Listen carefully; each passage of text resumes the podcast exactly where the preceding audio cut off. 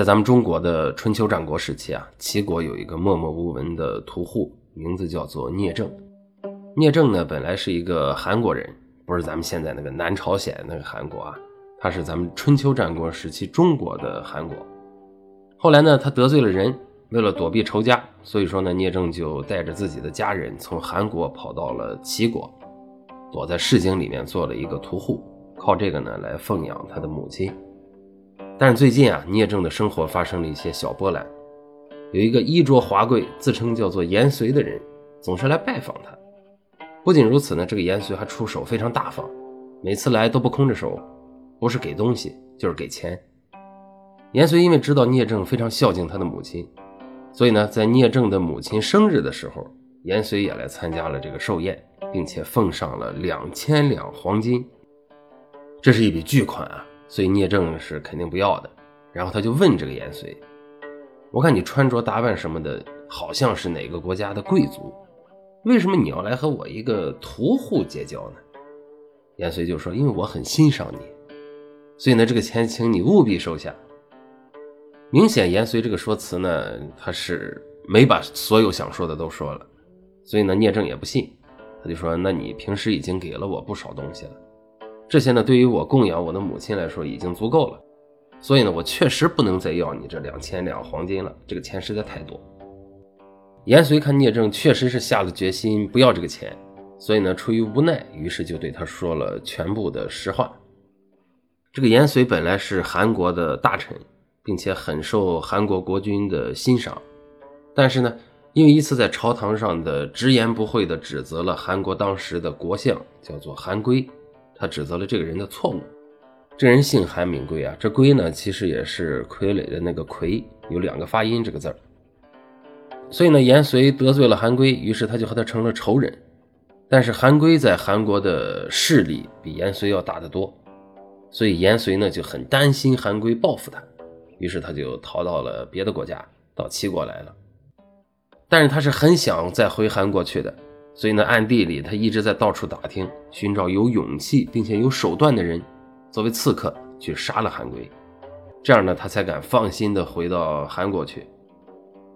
后来经过别人的推荐，他就听说了聂政这个孔武有力并且有谋略的人，所以呢，才上门来主动讨好他。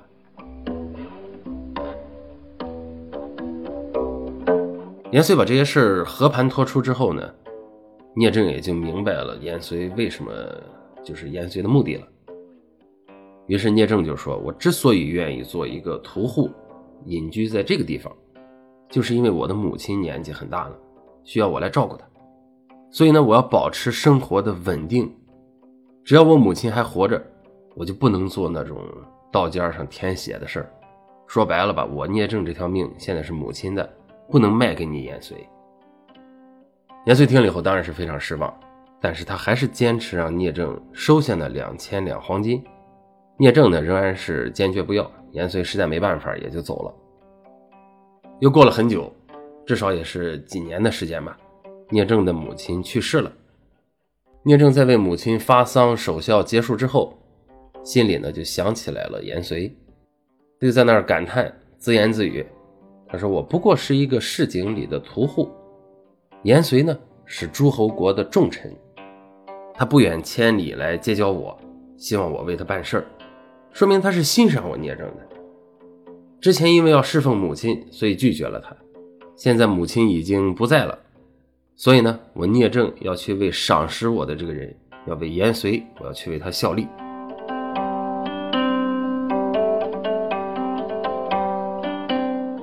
于是聂政费了很大的周折，终于找到了颜遂。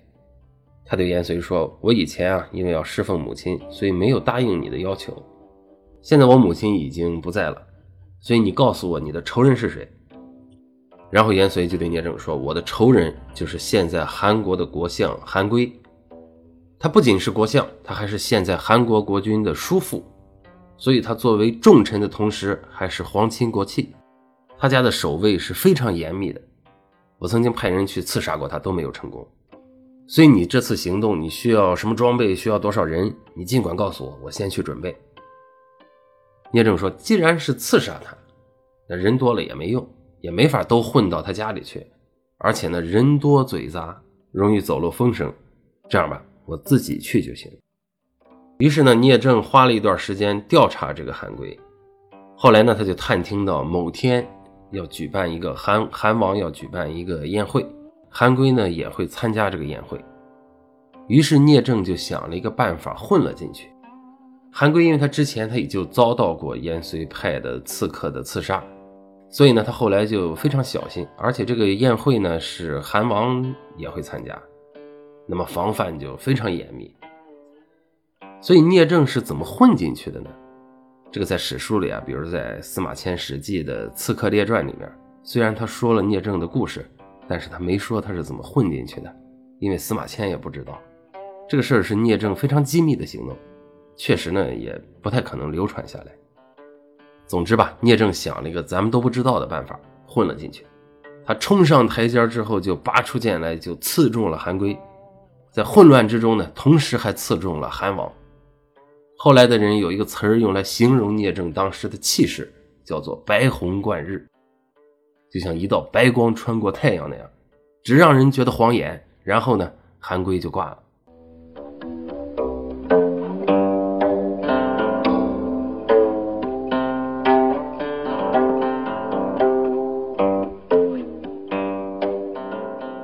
白虹贯日这个词儿，它的原话是这样的：说夫专诸之刺王僚也，彗星袭月；聂政之刺韩归也，白虹贯日；要离之刺庆忌也，苍鹰击于殿上。这个三个人，专诸、聂政、要离，都是战国时期的刺客啊。当然，聂政虽然厉害，但是他不可能活着离开那个地方，因为他很快就被士兵啊包围了，所以他趁着自己还没被抓住之前。他用剑毁掉了自己的面容，然后自杀了。为什么他临死之前要给自己毁容呢？因为他有一个姐姐，和他长得很像，他害怕别人通过这个相貌查出来那个自己的姐姐，然后殃及到姐姐，所以呢，他临死之前要给自己毁容。刚才这个就是聂政刺韩归的故事。后来呢，有人根据这个故事写了一首古琴曲。叫做《聂政刺韩归曲》，这首《聂政刺韩归曲》还有一个名字，就是《广陵散》。我刚才在讲那个故事的时候，一直在播放的背景音乐就是古琴演奏的《广陵散》。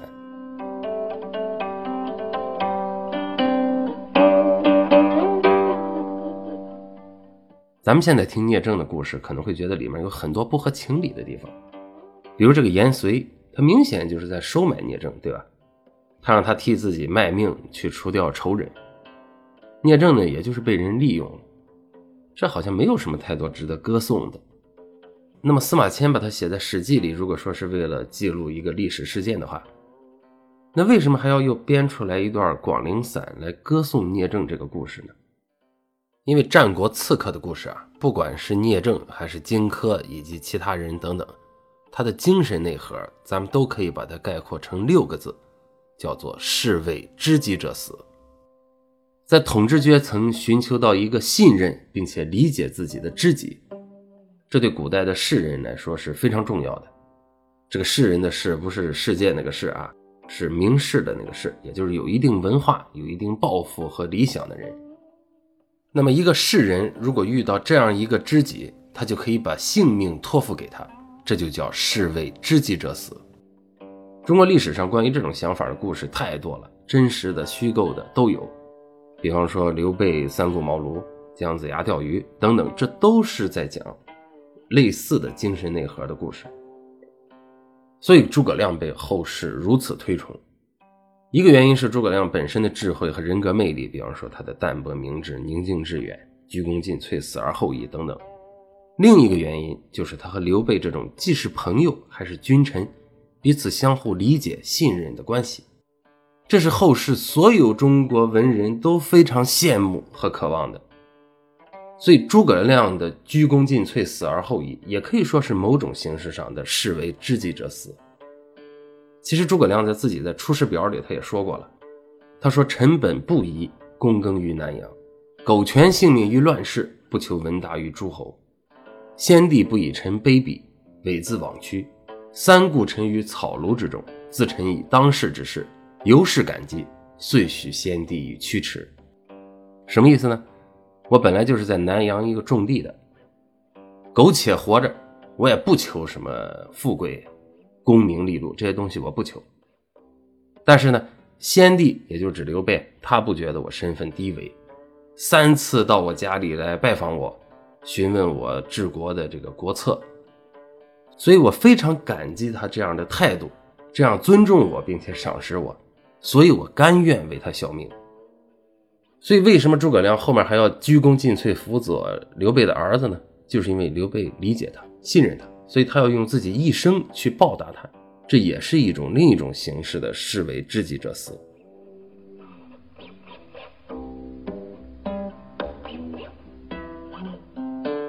而且，这个理解和信任不只是说我在你不得志的时候给你一个工作机会而已，因为中国还有一句话叫做“士可杀，不可辱”。所以，这个理解和信任，它必须建立在足够的尊重上。那么，如果能遇到这样一个尊重你、理解你，并且还信任你的人，那就可以视为知己者死。所以，中国又有一句话叫做“良臣择主而事，良禽择木而栖”。这些话都是在说同一个思想，就是我的才能不是你随便就能拿去用的，你必须尊重我，然后让我觉得你也值得我尊重。然后，那我就会把我的性命托付给你。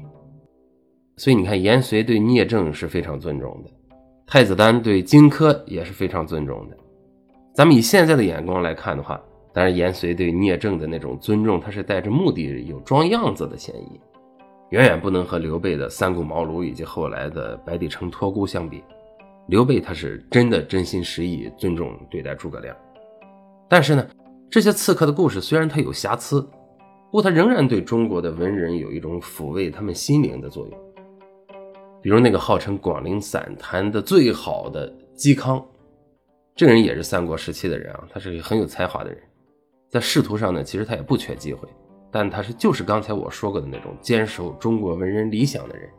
所谓的良臣择主而事，不是说随便一个人，他嵇康就愿意为他效力。他愿意辅佐的人，必须是符合他心目中那个理想主义的形象的才行。比如后来司马昭就想聘请嵇康做自己的幕僚，这个嵇康呢就想方设法的拒绝了。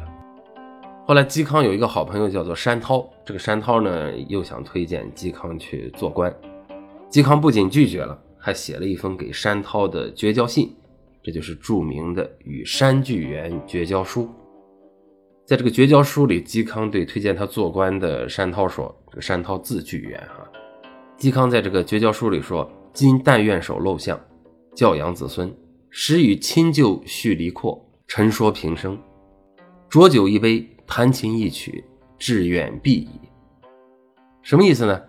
就是对我来说，我就守着我家里这点地方，教导我的孩子，偶尔呢和亲朋好友聚一聚，聊聊天，喝点酒，弹会儿琴，我就很满足了。我不愿意去做官，然后呢，说违背我意愿的话，做违背我自己意愿的事儿，这就跟诸葛亮在《出师表》里说的其实是一样的意思。臣本不宜躬耕于南阳，苟全性命于乱世，不求闻达于诸侯。这个呢，也是一种自我满足的状态。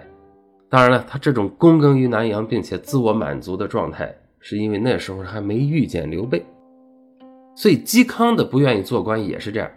如果他也能遇到一个刘备那样的英主，和他有同样抱负理想的人，我想他是愿意辅佐那个人的。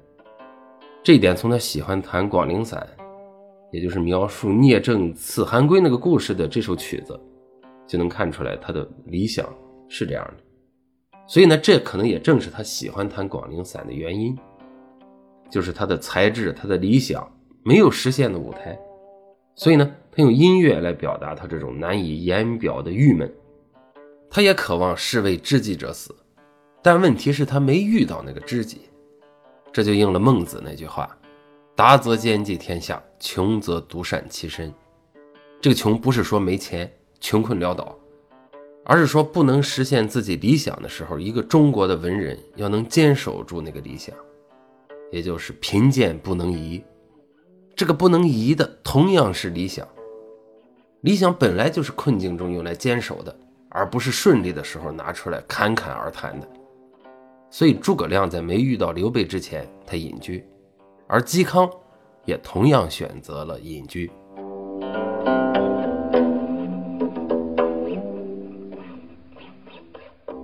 古琴的音色非常的低沉饱满，本身呢，它就非常适合用来表现我刚才说过的这样的嵇康的这样的情绪，所以呢，也就不只是嵇康，很多中国文人都用古琴来抒发自己不得志的情绪，再加上古琴的演奏方式朴实无华，它不花哨，这就更适合用来表现这种非常深沉的、非常凝重的情感。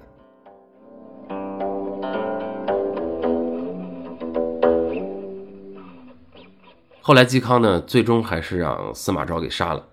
临死之前啊，他说他死了之后，广陵散从此就绝响了。那意思就是再没有人会弹了。当然呢，事实并不是这样。广陵散的曲子在汉代就有人演奏，所以关于广陵散的曲谱的记录，也不是只有嵇康一个人有。